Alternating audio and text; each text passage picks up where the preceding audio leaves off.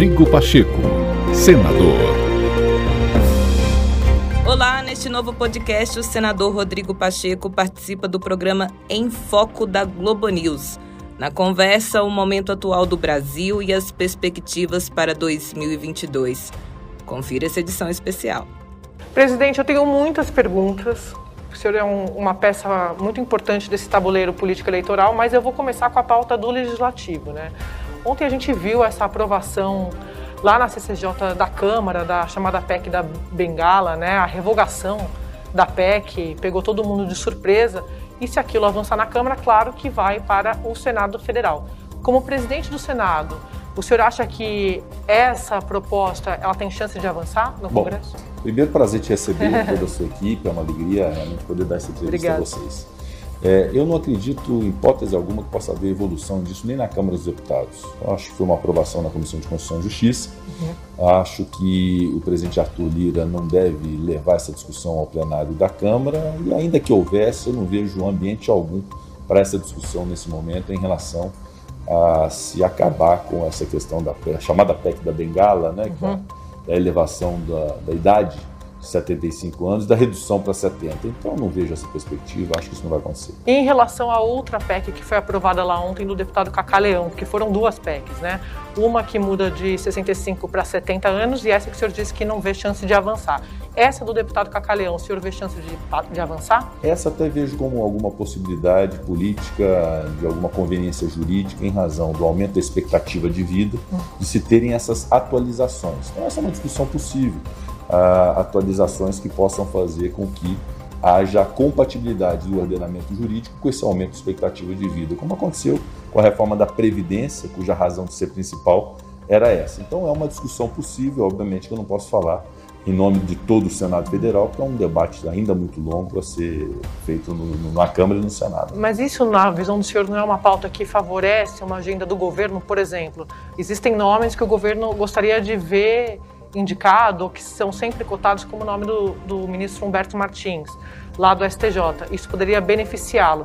Isso não é uma pauta para favorecer, é um casuísmo do governo de ocasião?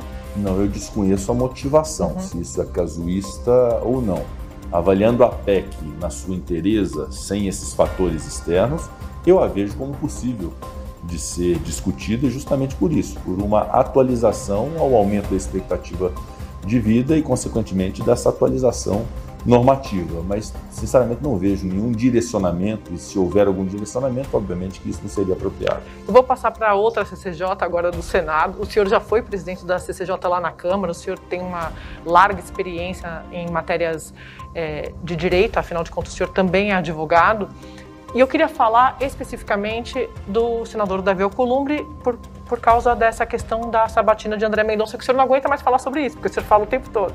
Mas é uma pauta importante e, a, e o que eu quero saber é se de fato a sabatina dele vai acontecer agora entre o dia 30 e o dia 2. O senhor esteve com ele ontem, André Mendonça, também Davi Alcolumbre, se vocês chegaram a algum acordo. Não, eu não estive com o ministro André Mendonça, eu o encontrei em Lisboa, Portugal, num seminário jurídico. Muito rapidamente nos cumprimentamos. É, e com o presidente Davi Alcolumbre eu estive essa semana. E eu tenho grande expectativa, eu cumpri a minha missão, que foi de designar a data do esforço concentrado, de permitir, portanto, que as comissões possam fazer as sabatinas, porque é preciso ter a presença física dos senadores na comissão e no plenário para aprovar esses nomes. Então, a presidência do Senado já preparou o que era preciso fazer para poder acontecer as sabatinas. Eu acredito muito que todos os presidentes das comissões do Senado, inclusive da CCJ, o presidente Davi, vai, vão realizar todas as sabatinas, inclusive essa do ministro André Mendonça. Então, vamos confiar que isso aconteça, será na semana que vem, e aí o Senado se desincumbe do seu dever da submissão constitucional de apreciar todas essas indicações que estão pendentes, porque não é só do Supremo, Sim. do CNJ, do CNMP, de embaixadas, de agências reguladoras, há uma indicação do Tribunal Superior do Trabalho. Então, esse é o papel do Senado, nós estamos cumprindo, mesmo na pandemia, com as dificuldades inerentes a ela, buscando cumprir bem e fielmente. Mas se ele vai ser aprovado ou não, o senhor não tem como garantir. Nem em relação a ele, nem em relação a nenhuma outra indicação. Isso é um exercício soberano do plenário eh, do Senado Federal, ora com quórum simples, ora com quórum de maioria absoluta, eh, depende da indicação, mas esse é um exercício de soberania do Senado, eu não posso antever nem em relação ao ministro André Mendonça nem nenhuma outra indicação.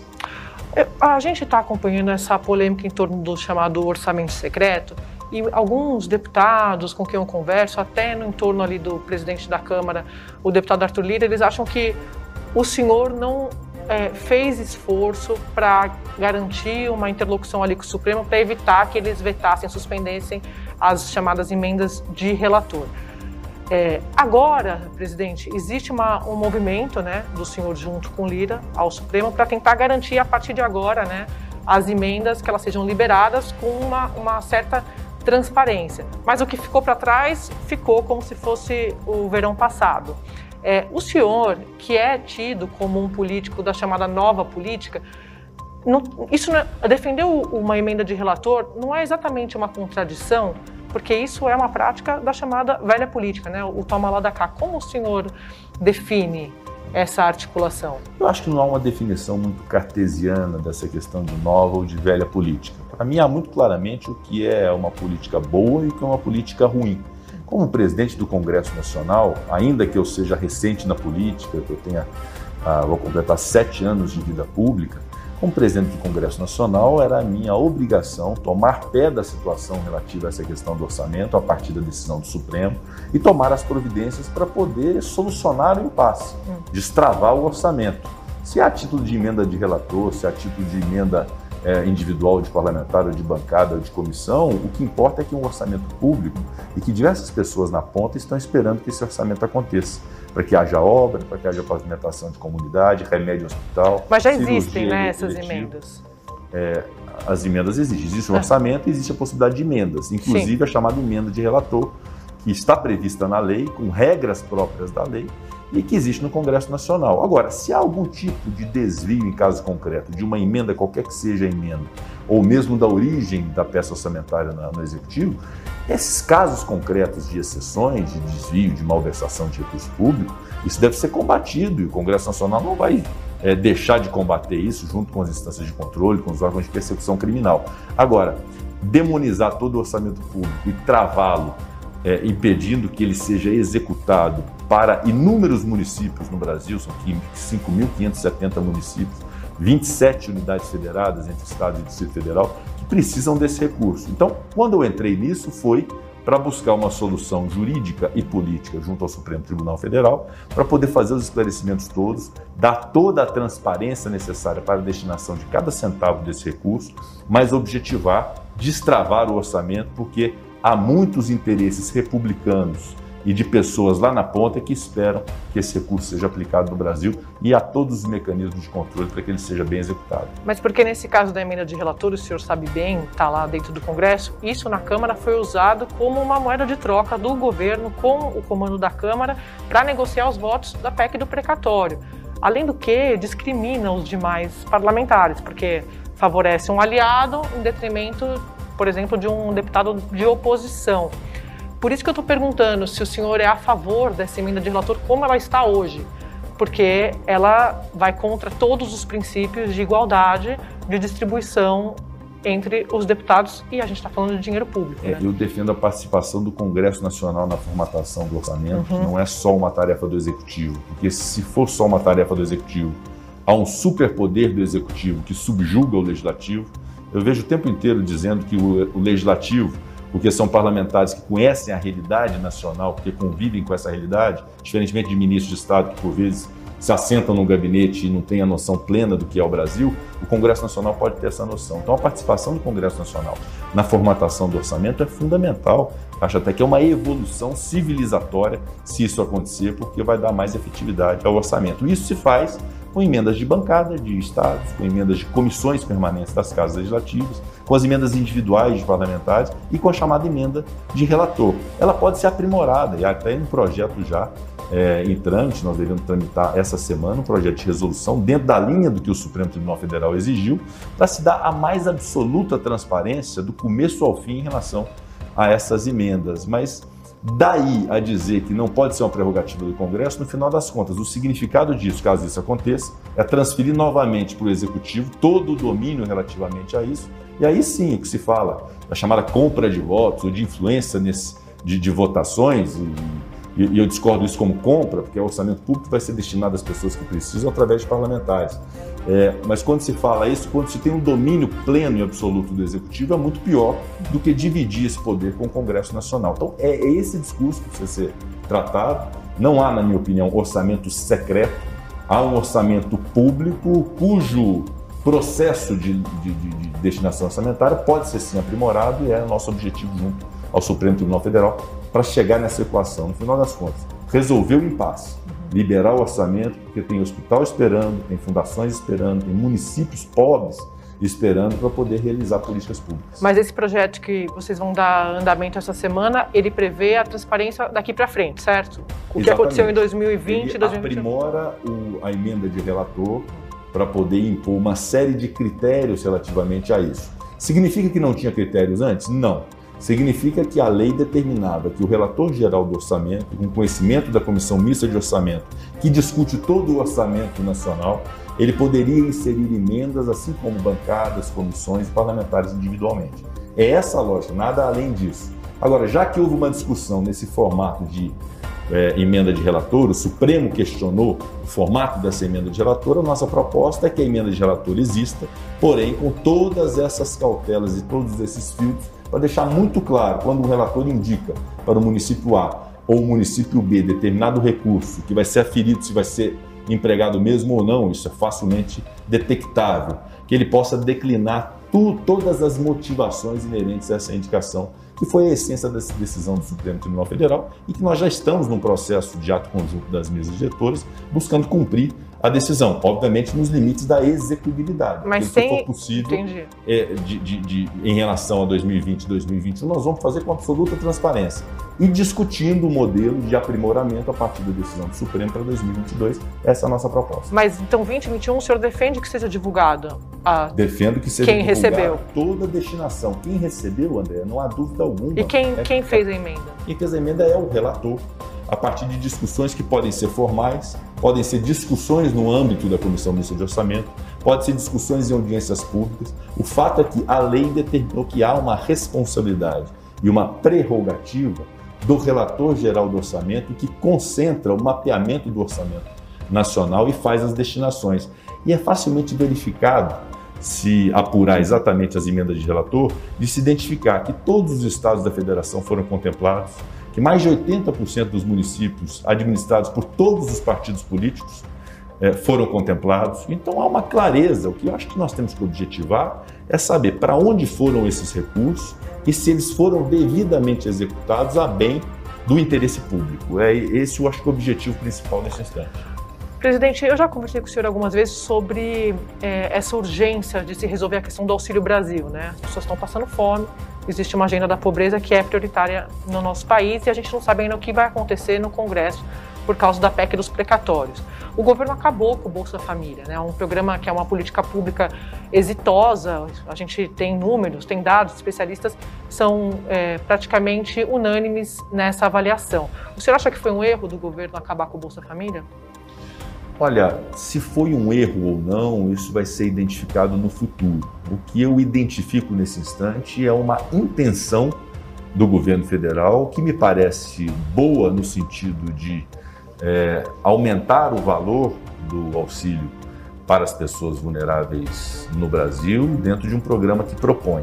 Então, é, identificamos, no, no, no final das contas, todos nós temos a mesma intenção constituir um programa social que possa abarcar o maior número possível de famílias realmente necessitadas, num valor que dê mínima capacidade de compra para as pessoas. Se o modelo apresentado pelo governo, o Auxílio Brasil, é pior ou melhor que o Bolsa Família, nós vamos precisar identificar a partir é, do caminho desse Auxílio Brasil. O fato é que nós não temos mais tempo e condições de discutir. Nós precisamos implantar o programa social no Brasil. O valor definido foi de 400 reais, então que seja de 400 é, reais. Tenho dito que não é favor nenhum do Congresso, nem favor nenhum do governo esse valor de 400, porque o preço das coisas aumentou muito, uhum. dos itens da cesta básica, inclusive, energia elétrica está caríssima, água está caríssima, então era preciso atualizar esse programa social. Então vamos tentar ajudar nesse instante. Eu acho que o, o objetivo maior nosso é atender as pessoas. E nada impede que no decorrer da execução do programa social se identifiquem formas de melhorá-lo. eventualmente até restabelecendo algum conceito do Bolsa Família. Mas é muito importante ter o programa social e nós vamos ajudar tudo quanto for possível, inclusive o governo federal, para que esse programa social fique de pé. É, porque o Auxílio Brasil, ele, tinha, ele tem data de validade, né? O Bolsa Família não. O auxílio até dezembro de 22 e agora tem essa conversa de torná-lo permanente. O senhor já disse que é uma ideia interessante, mas o que ninguém consegue explicar é de onde vai sair esse dinheiro. De onde, presidente, vai sair essa fonte de recursos para um programa permanente como o Auxílio Brasil, na avaliação do senhor? Esse é um papel precípio do planejamento. Infelizmente, não existe no Brasil a título de Ministério do Planejamento. Mas é preciso planejar as ações. Isso é um papel do Ministério da Economia do Brasil. O Congresso Nacional será é, colaborativo nesse sentido. O fato é que não há hipótese mesmo que temporário, o programa do Auxílio Brasil, de ficar sem um programa dessa natureza quando esse terminar. Por isso, a ideia do Senado Federal, do líder Eduardo Braga, líder do MDB, de se fazer desse programa um programa permanente. Para tanto, no entanto, é preciso ter a fonte de custeio. E as fontes de custeio são as inúmeras possíveis. O que nós temos que tentar evitar é a criação de imposto. Obviamente, nós temos que ter esse objetivo. E eu acho que o caminho mais lógico e eficaz seria corte de gastos, uhum. ou seja, dentro de um orçamento limitado, identificar onde está gastando desnecessariamente, porque uma coisa é certa, a única coisa que não pode faltar dinheiro no governo é para ajudar pobre. Então, esse nosso objetivo de identificar fontes de custeio é um objetivo que certamente será cumprido, por isso não se preocupe, se se tornar permanente o programa social, a fonte de custeio virá e virá com a inteligência própria daqueles que devem pensar por isso. Esse corte de gastos, o senhor sabe identificar de onde, de onde sairiam não, esses cortes? Não, não tem precisamente isso, uhum. mas nós temos uma reforma administrativa é, em gestação na Câmara dos Deputados.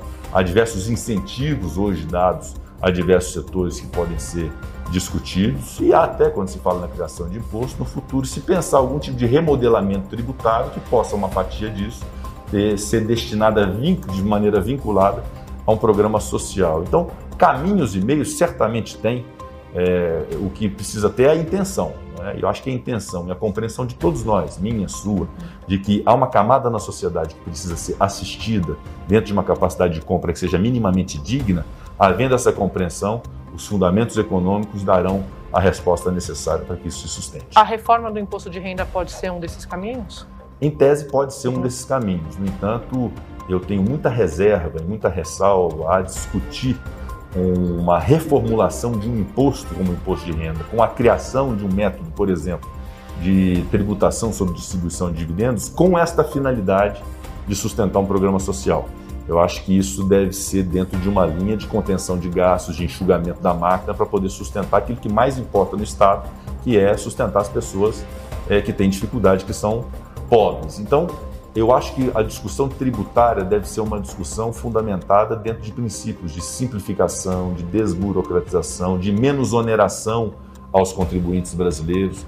Então, eu acho que essa é a lógica de toda discussão de reforma tributária, seja numa PEC 110, seja do imposto de renda, seja da unificação de PIS e COFINS, seja da instituição de imposto sobre valor agregado, uhum. é a extinção do IPI com a definição de imposto seletivo. Toda lógica de reforma tributária deve ser uma lógica da simplificação e de impactar menos o contribuinte, sobre, sobre, é, especialmente aquele que produz. Uhum. O empresário, pequeno, médio, grande, precisa ser estimulado. E para isso nós não podemos ficar criando imposto a todo instante. E a PEC dos precatórios, o senhor acha que, que passa com tranquilidade no Senado ou vai ser apertado? Não passa com tranquilidade, é uma discussão que tem trazido muita polêmica. Nós estamos discutindo essa semana na Comissão de Constituição e Justiça o parecer do senador Fernando Bezerra. Uhum. Há quem seja já a favor, há quem esteja em dúvida, há quem seja contra. Então vai ser uma discussão própria do processo legislativo. E a minha opinião é que nós temos que dar solução a essa questão dos precatórios. E a parte da solução dos precatórios dessa proposta de emenda à Constituição me parece inteligente considerando o respeito ao teto de gastos públicos, o pagamento de uma parte dos precatórios. Não, houve uma manobra.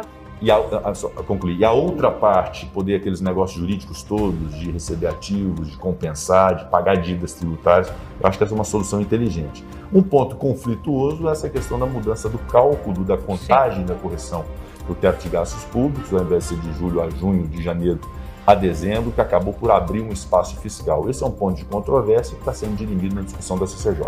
Senador, o senhor tem uma carreira, acho que a gente pode dizer, meteórica na política. Né? O senhor tem sete anos na vida pública, o senhor já passou pelo MDB, pelo DEM, hoje está no PSD. Sempre em cargos importantes, né? Foi presidente da CCJ da Câmara, a comissão mais importante, hoje está na presidência do Senado e vai ser candidato à presidência da República pelo PSD?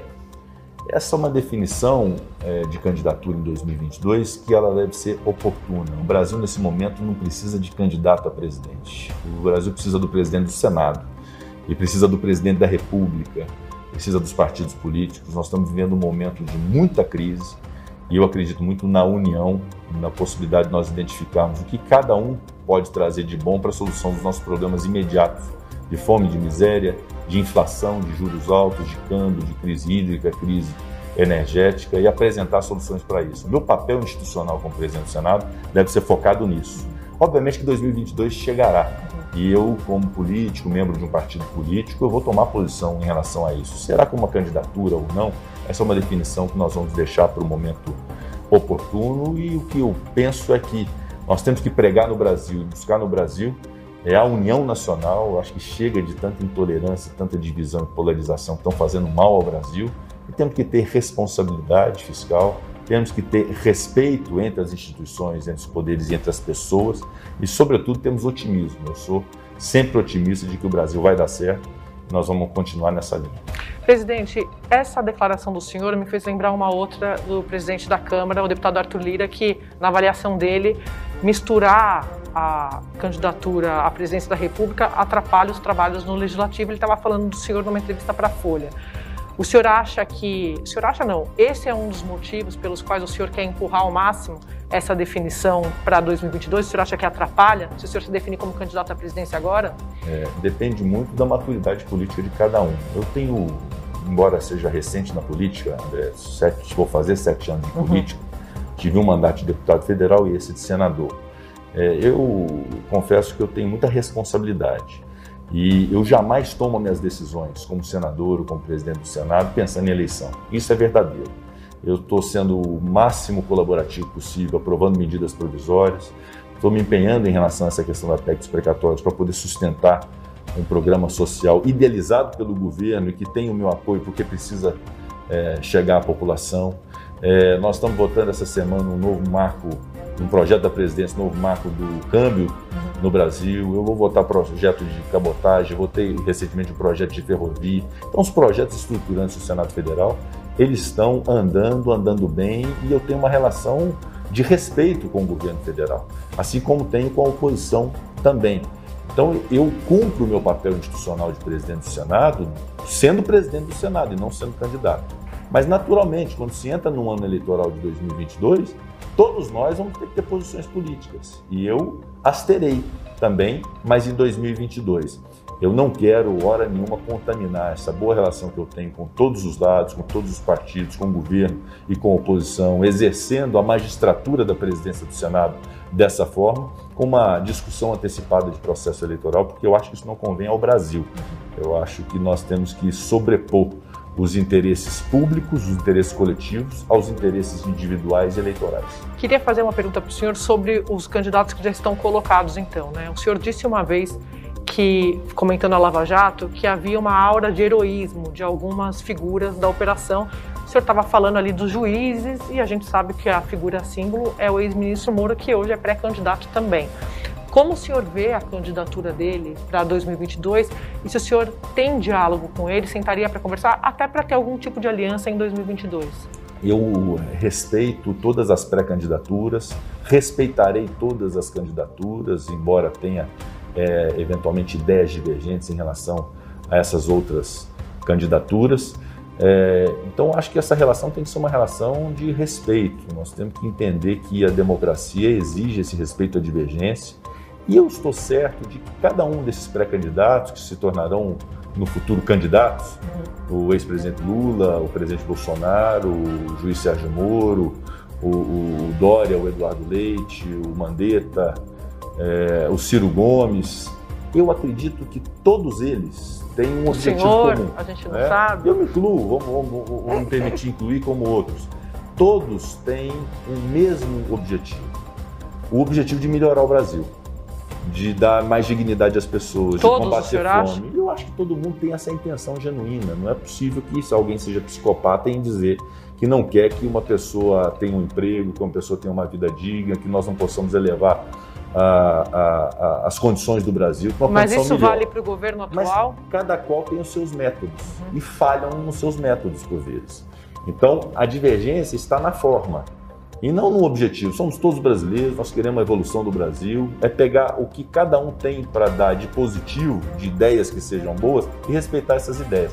Esse radicalismo de se entender que o outro lado está sempre errado e que a gente está sempre certo, eu acho que é um caminho do insucesso. A gente tem que reconhecer quando erra, tem que identificar às vezes acerto no outro, por mais adversário que seja.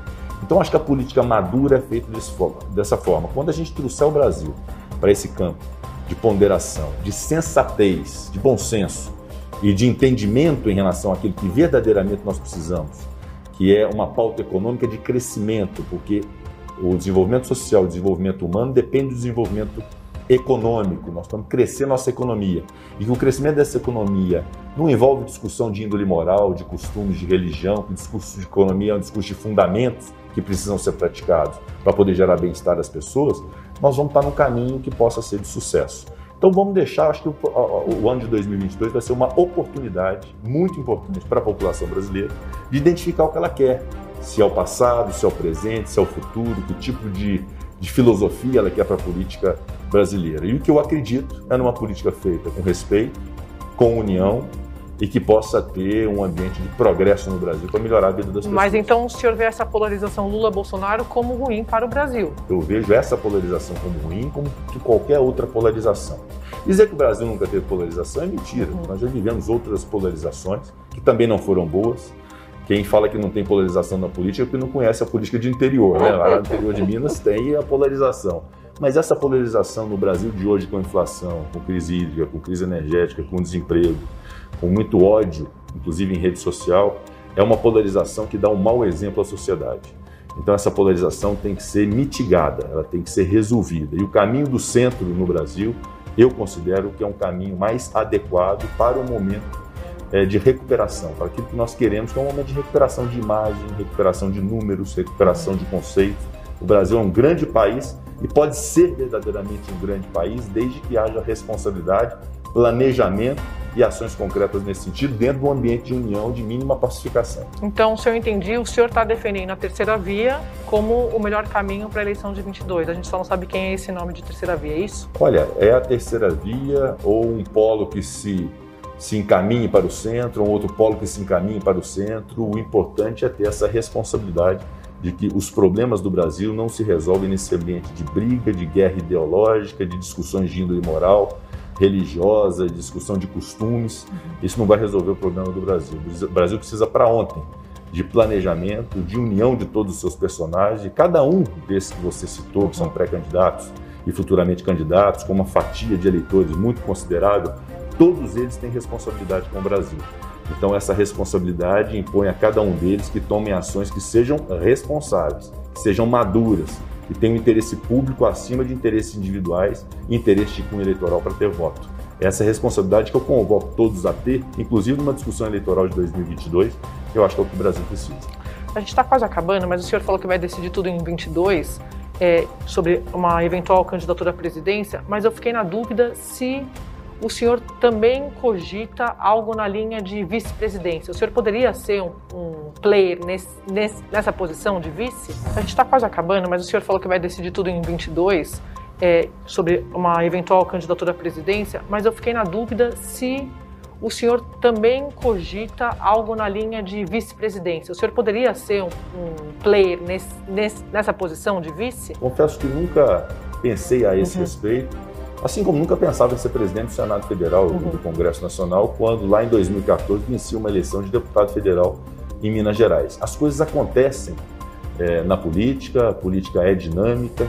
O que eu digo a você é que todas as decisões que eu tomar, seja para um lado, seja para o outro, seja numa posição, seja noutra posição, seja a posição de não ser, é, tudo isso será motivado dentro de um espírito do que é melhor para a política e o que é melhor para o Brasil.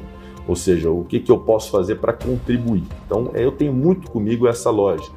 E hoje, nessa quadra histórica, o que a sociedade espera de mim, o que o Brasil espera de mim é que eu seja presidente do Senado e presidente do Congresso Nacional e que eu exerça essa magistratura é, cuidando dos interesses do Brasil, fazendo o Senado Federal o Senado Federal produtivo, como foi no ano de 2022, um Senado Federal inclusivo na defesa de direitos das mulheres, no combate ao racismo, na defesa dos consumidores, na defesa do meio ambiente, na contenção de projetos que não sejam adequados para o Brasil, na promoção de outros projetos que sejam adequados no Brasil e tendo a independência que eu assumo que tenho em relação ao governo, é uma independência que me faz tomar as decisões a partir da livre e autônoma decisão do parlamento. O senhor então não se considera um aliado do presidente Bolsonaro? Eu considero que o presidente do Senado e do Congresso Nacional, qualquer que seja ele, não deve ser aliado nem opositor.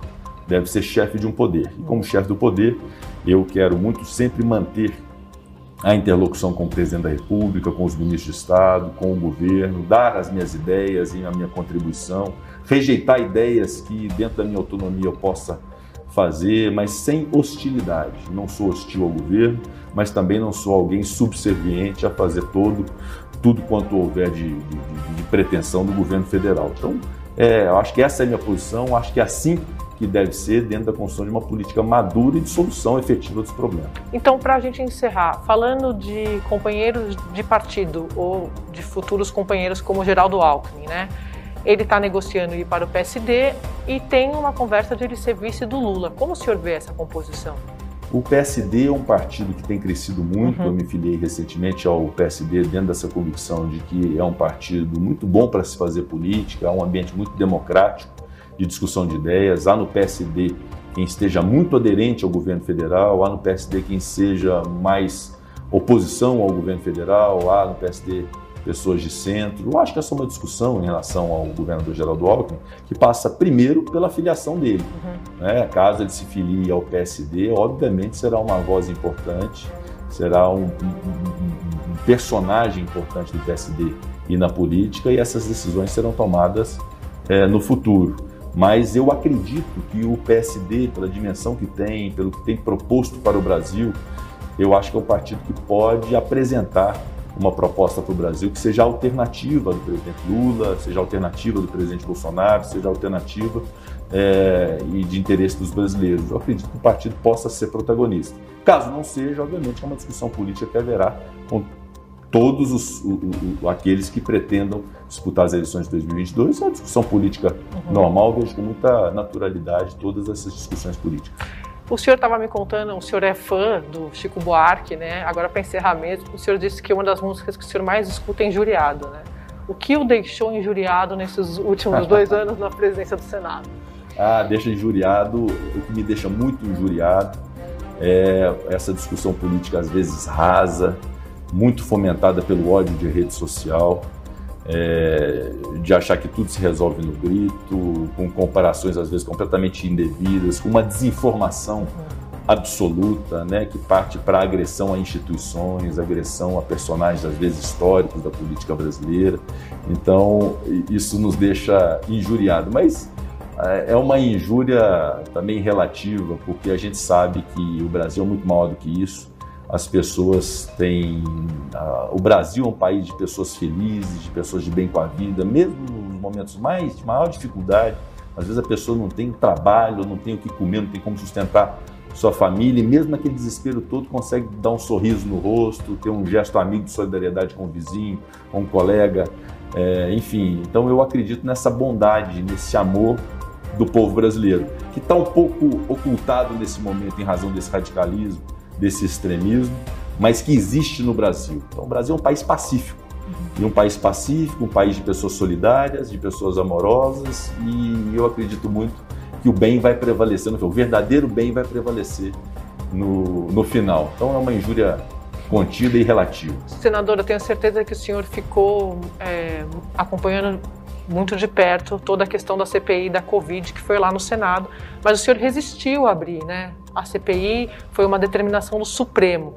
Depois a gente viu tudo que foi apurado todo o trabalho que a CPI fez e o, e o povo brasileiro, que tanto a gente está falando aqui, que é por isso que a gente está aqui, é, acompanhou e conseguiu entender o que estava acontecendo no país. O senhor se arrepende de não ter tomado a iniciativa da, da instauração da CPI?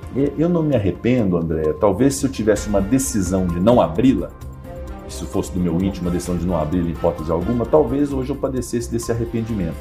Mas naquele instante não há arrependimento, porque nós estávamos com o Senado fechado, isolado em função da pandemia, não tínhamos o funcionamento presencial e físico do Senado Federal, e eu tinha uma boa intenção, eu tinha muito receio do funcionamento de um órgão como a CPI, que atrai o público, que atrai os jornalistas, que atrai pessoas, que pudéssemos ter ali um ambiente de contaminação e que além dos três senadores que nós perdemos, o senador José Maranhão, o senador Haroldo de Oliveira e o senador Major Olímpio, que algum outro senador pudesse se contaminar, ou algum servidor, ou algum jornalista, em função da atividade da CPI. Então achava um momento muito inapropriado para a instalação de uma CPI, continuo achando isso, foi a razão de ser que eu evitei a instalação da CPI naquele momento.